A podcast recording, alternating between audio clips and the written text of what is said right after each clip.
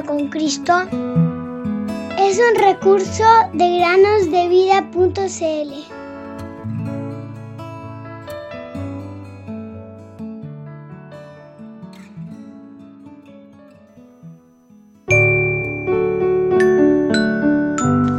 cielos, escucha tierra, porque habla el Señor. Isaías 1:2 Hola queridos amigos y amigas, bienvenidos un día más a meditar con nosotros. El día de hoy puedes tomar tu Biblia y repasar conmigo ciertos pasajes que nos hablan de la vida de Pedro. Al leer los Evangelios, conocemos la historia de Pedro, el discípulo. Era una persona muy impulsiva, y aun cuando el amor por el Señor llenaba su corazón, sentía una total confianza en sí mismo. Sin duda, recordarás que se arrojó a los pies del Señor y le dijo, Apártate de mí, Señor, porque soy hombre pecador. Eso puedes encontrarlo en Lucas capítulo 5 versículo 8.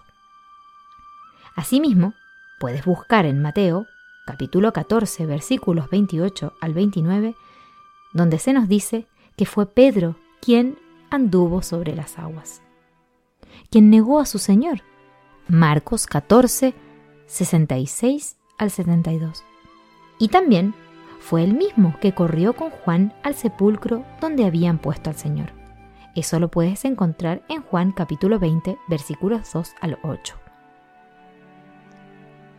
Pero es posible que todavía no conozcas tanto lo que el libro de los Hechos nos dice de este mismo Pedro a través de los relatos que leemos allí y de las epístolas que él escribió, podemos ver que Pedro maduró.